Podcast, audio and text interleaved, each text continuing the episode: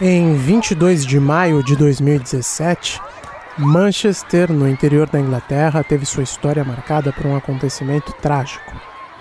O ataque terrorista em uma casa de espetáculos na região central da cidade deixou 22 pessoas mortas, além do responsável pelo atentado. Cerca de 800 pessoas ficaram feridas. Todo evento desse tipo deixa marcas profundas em uma sociedade, mas o atentado na Manchester Arena foi ainda mais cruel por ter ocorrido durante o show da cantora Ariana Grande. A maior parte do público presente na apresentação era formada por adolescentes, meninas e meninos inocentes que se divertiam ao lado de amigos e parentes. Manchester é uma cidade com um forte senso de comunidade.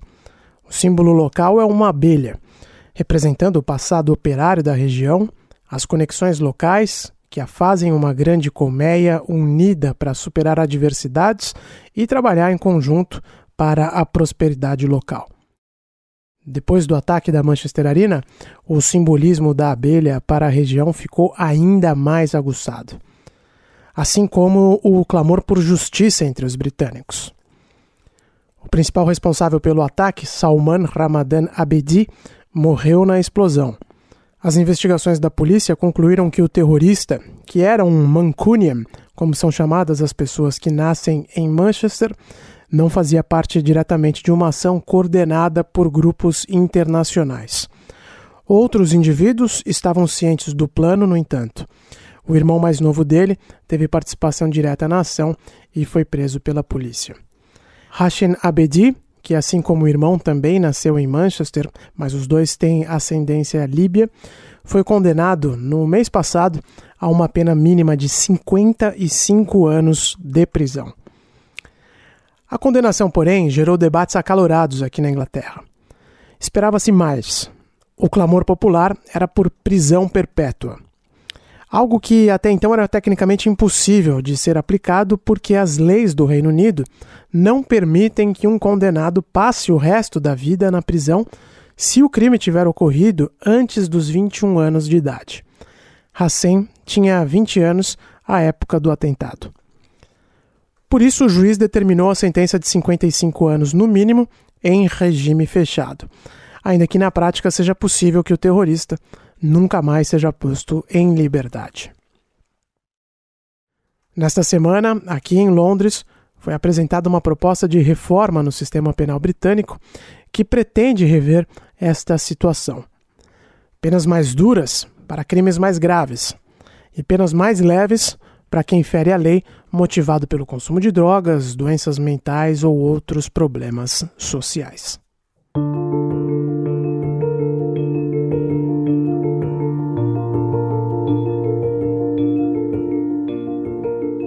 Eu sou Ulisses Neto e esse é o podcast Londres Real, um programa semanal gravado direto da capital britânica.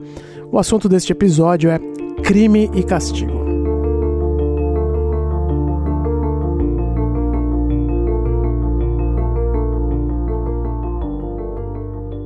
Quem visita Londres vindo de Paris ou Bruxelas pelo Eurostar desembarca na belíssima estação de St. Pancras. O cartão de visita não poderia ser melhor para os britânicos. Uma estação recém-reformada, mantendo os tradicionais traços da cultura local. Os Potterheads, como são chamados os fãs mais fervorosos da saga escrita por J.K. Rowling, fazem fila para tirar fotos na plataforma 9 3 quartos, na vizinha estação de King's Cross. Na verdade, elas ficam conectadas umas nas outras, né? As duas, King's Cross e St. Pancras, não dá nem para saber quando começa uma e termina a outra. Mas a poucos metros dali está um endereço menos lisonjeiro da cidade. A HMP Pentonville, uma prisão construída em 1842. Aliás, o lendário escritor irlandês Oscar Wilde cumpriu parte de sua pena em Pentonville. Para quem não sabe, o suposto crime cometido por Wilde foi o de ser homossexual. Mas vamos deixar essa digressão de lado, depois eu volto em outro episódio para contar essa história. Retomando o raciocínio, a população carcerária atual de Pentonville é formada em grande parte por pessoas que foram condenadas a mais de 10 anos em regime fechado, mas que não são consideradas extremamente perigosas.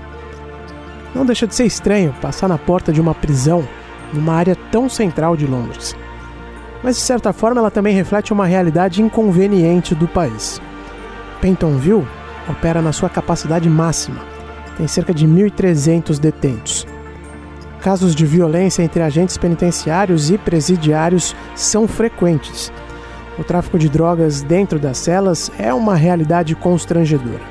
A sociedade britânica, de maneira geral, vem perdendo a confiança no sistema judiciário. Parece uma contradição, mas é um problema que ocorre em muitos lugares do mundo, inclusive aí no Brasil. Ao mesmo tempo em que o número de pessoas encarceradas pelo Estado só aumenta, a taxa de crimes não resolvidos também só cresce. E numa correlação que não é difícil de identificar, a violência urbana em Londres tem se tornado um problema crônico. Alguns amigos britânicos até se ofendem quando eu digo isso, mas para mim é fato. São Paulo, ou Rio de Janeiro, ou qualquer outra grande capital aí do Brasil, essas cidades não chegaram na situação em que estão da noite para o dia. Foram anos e anos de negligência, omissão e medidas equivocadas do Estado que levaram a essa epidemia do crime. Londres pode estar rumando numa direção semelhante, com outra natureza, com outros fundamentos, considerando a realidade local, é claro. Mas me refiro ao Estado perdendo o controle total da situação. Sir, are you ready to go? Order! I call the Lord Chancellor to make a statement. Lord Chancellor. Yeah. Thank you, Mr. Speaker. With permission, I'd like to make a statement on the government's plans to reform the system of sentencing in England and Wales. A Câmara dos Comuns, aqui em Londres, teve na quarta-feira passada um debate importante para tentar mitigar esses problemas. O secretário de Justiça do governo conservador, Robert Buckland, apresentou o projeto de reforma do sistema penal britânico. In England and Wales doesn't always command the confidence of the public to do that. At one end of the spectrum of offending, there are serious sexual and violent criminals who, by automatic operation of the law, a proposta de reforma é um misto de medidas conservadoras e progressistas. Digo isso porque, ao mesmo tempo em que endurece penas para crimes graves, o projeto também tenta esvaziar as prisões britânicas. Então, para entender o que os britânicos estão discutindo e até tentar enxergar o que pode ser válido para o Brasil, é preciso enxergar também a forma como as medidas se complementam, a racionalidade por trás delas e o que não está sendo contemplado pelo sistema atualmente. No que diz respeito ao endurecimento das penas, as principais mudanças são relacionadas a crimes considerados graves. Um dos pontos é a reação direta ao ataque terrorista de Manchester.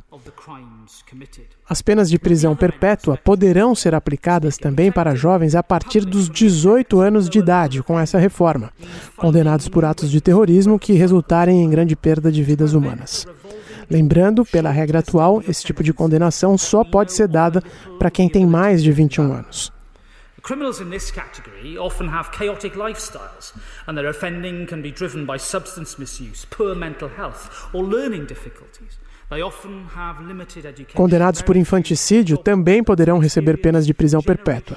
O que é conhecido como progressão de regime aí no Brasil também será amplamente revisto na Inglaterra. Condenados por estupro, por exemplo, terão que cumprir ao menos dois terços da pena antes de deixar o regime fechado. Tudo isso, é claro, já está recebendo amplo apoio popular.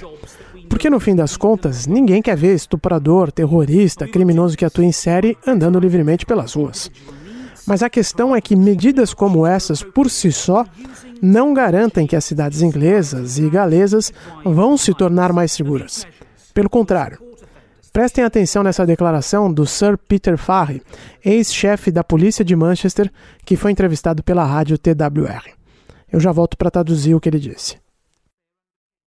So, you know, ministers can talk about the length of prison sentences, but when less than 2% of rapes are being prosecuted, you've almost got to the stage where rape is being decriminalized. So that's really where the focus should be. You can have as many prison sentences or as long a prison sentence as you like.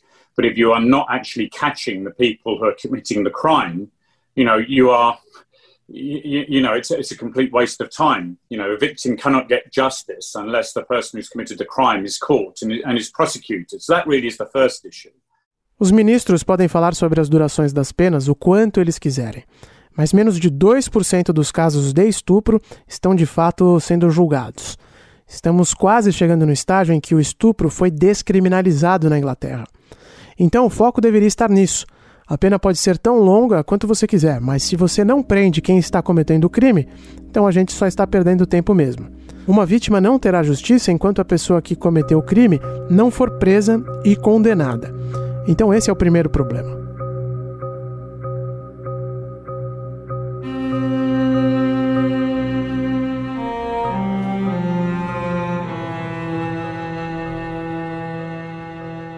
Não te parece um debate familiar? Quantas vezes você viu políticos e apresentadores de programas policiais clamando por penas mais severas aí no Brasil, depois de algum crime que causa comoção? E quanto de fato os crimes estão sendo investigados e julgados no Brasil? É uma situação semelhante à do Reino Unido. Segundo a Associação de Advogados Criminalistas da Inglaterra, a taxa de pessoas indiciadas em relação ao total de crimes registrados no país caiu pela metade nos últimos cinco anos e hoje está em apenas 7%. Isso mesmo, a cada 100 crimes que a polícia toma conhecimento na Inglaterra, em apenas 7 deles alguém é indiciado. A declaração do Sir Peter Farry de que o estupro está, na prática, sendo legalizado na Inglaterra é estarrecedora. Mais estarrecedor ainda é descobrir que uma vítima de estupro teve que esperar, em média, 1.139 dias até que uma condenação ocorresse. Isso é, no improvável caso do estuprador ter sido identificado e processado. Portanto, falar em penas mais duras não apenas é um contrassenso, como soa muito como um discurso populista de apresentador vespertino mesmo. Mas o problema não é apenas esse. A fila de espera nos tribunais britânicos também é gigantesca e ficou ainda pior por conta da pandemia. Passou de 6 mil casos para 43 mil, segundo a BBC. Ou seja, vítimas e acusados vão ter que esperar bastante para conseguir justiça.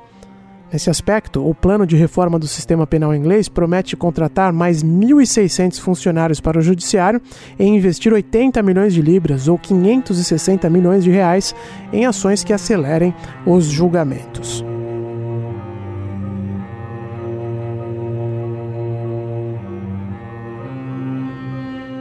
Também é preciso lembrar que as prisões britânicas, são 140 no total, com 92.500 presos, já estão lotadas. Logo, colocar mais gente no sistema carcerário por mais tempo é uma decisão que já enfrenta grandes desafios em seus princípios. E aqui entra o segundo pilar da reforma penal que está sendo debatida em Londres, o que está mais ligado inclusive ao campo progressista. Na apresentação da reforma na Câmara dos Comuns, o secretário de Justiça britânico falou o seguinte: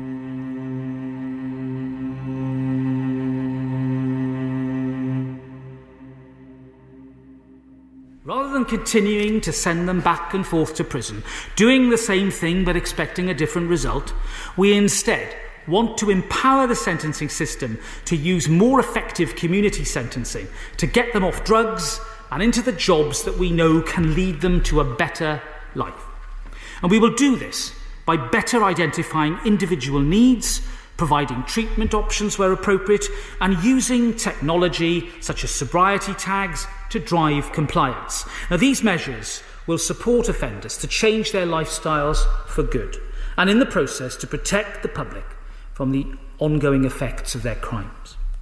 Traduzindo Robert Buckland, ao invés de continuar mandando pessoas que cometeram crimes para dentro e fora das prisões, continuar fazendo a mesma coisa, esperando resultados diferentes, Dessa vez, nós vamos empoderar o sistema penal para que sejam utilizadas penas comunitárias mais eficazes, que tirem as pessoas das drogas e as coloquem em empregos que sejam capazes de mudar o curso das vidas delas. Essa foi a declaração dada por um ministro conservador britânico, que fique claro. Entre as medidas estão a revisão do que a gente chama no Brasil de antecedentes criminais, quem tiver sido condenado a apenas de até quatro anos de prisão, por exemplo, não vai mais precisar apresentar o histórico de condenação depois de um período de quatro anos sem cometer novos crimes. Os condenados a mais de quatro anos de prisão passam a ter ficha limpa depois de sete anos. Isso, segundo o governo conservador, deve ajudar a reinserir os presidiários, ou ex-presidiários, melhor dizendo, no mercado de trabalho. O movimento mais interessante da reforma, no entanto, está ligada aos crimes relacionados às drogas, que, assim como no Brasil, formam parte expressiva dos condenados na Inglaterra. crimes relacionados ao consumo de drogas e a outras questões sociais serão tratados no esquema piloto chamado de Problem Solving Courts, ou cortes para resolver problemas. Nem é uma ideia nova, para ser honesto. Ela já vem sendo implementada há bastante tempo nos Estados Unidos, já foi testada na Inglaterra e tem algumas iniciativas semelhantes no Brasil. Fundamentalmente, a intenção é trocar penas de restrição de liberdade por restrição de direitos. Os condenados, ao invés de irem para a cadeia, terão penas alternativas e serão monitorados também por esquemas de GPS. Ou seja, dessa forma, os presídios, em tese, ficarão cada vez mais restritos para quem cometer crimes considerados graves, enquanto os incidentes mais comuns de violência urbana serão tratados de forma alternativa, em que os juízes terão mais poderes para definir as penas que não estão relacionadas à reclusão e também acompanhar a progressão dos condenados. Agora, é claro que isso depende de um amplo sistema, com tecnologia e recursos humanos para monitorar a implementação destas penas alternativas. A ver se irá funcionar ou não. O importante, porém, é ter em mente qual princípio fundamental o sistema penal pretende atender, como descreve o ex-chefe da polícia de Manchester. I think the, the next issue is to be clear what is the purpose of the penal system. Um, and I think, you know, it has got to be about the right balance between protecting the public um, and reparation for, for, for the victim. Um, and I, I, think that is completely out of kilter. Um, what we do know is that most people in prison have been, uh, a large proportion have been through the care system. Uh, quite a number have had poor education and have got literacy problems. Quite a lot of alcohol and mental health issues, particularly when you're talking about women prisoners. prisoners. So it's right that there should be punishment. It's right there should be protection of the public. But really, if we put more emphasis and more investment into trying to pick up young people at an earlier stage of their criminal career, um, we'd get a much better return for our investment. We'd save, you know, human lives, which is really, really important. Um, and really, we would have fewer victims of crime. É preciso ser claro sobre qual é o propósito do sistema penal. Para mim, precisa ser o equilíbrio entre proteger a sociedade e trazer reparações para as vítimas. E eu acho que isso não está funcionando. O que a gente sabe é que a maior parte das pessoas encarceradas passou pelo sistema de benefícios sociais, teve educação de baixa qualidade, muitas sofrem de problemas mentais, principalmente quando falamos das detentas mulheres. Então é claro que deve haver punição e proteção da sociedade mas a gente deve colocar mais ênfase e mais investimento para recuperar as pessoas que estão iniciando a carreira delas no crime. Dessa forma, é possível conseguir um retorno muito melhor para o nosso investimento. Vamos salvar vidas e ter menos vítimas de crimes. Foi o que disse o Sir Peter Farry. E temos que pensar como investimento mesmo, porque o sistema penitenciário custa muito caro. E investir em proteção movimenta mais dinheiro ainda, seja por meio de iniciativas do Estado ou por iniciativas privadas que tanto proliferam aí no Brasil. No fim, deixo vocês com o um depoimento dado pela mãe de uma das vítimas no atentado de Manchester. Ela disse o seguinte ao ser questionada sobre a condenação a 55 anos de prisão do terrorista. For me personally, I know it's a long sentence, but it's just a number and to me the sentence is totally irrelevant. My energy is really more uh, better suited to be directed to all the families that were in there alongside us, all the impact statements that were read out by all the, you know, from all the injured people. They deserve our emotions rather than, you know, I have no sense of um, importance put on on the sentence length at all. We, we are the ones yeah. with the life sentence, aren't we? Yeah. Sei que é uma condenação bem longa, mas é só um número. Para mim, a sentença é totalmente irrelevante. Minha energia terá mais serventia se estiver ao lado de outras famílias de vítimas como a gente. Essas pessoas merecem as nossas emoções. Não tenho nenhum interesse na duração da condenação. Nós, vítimas, é que estamos com uma pena perpétua.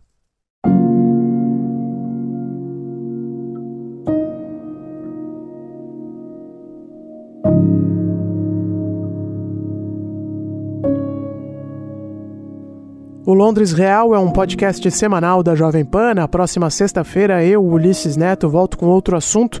Se você quiser saber algo específico da vida aqui na ilha da Dona Elizabeth Regina II, é só me mandar uma mensagem. No Twitter você me encontra no arroba Ulisses Neto e no Instagram no arroba Londres Real. Um abraço, até a semana que vem.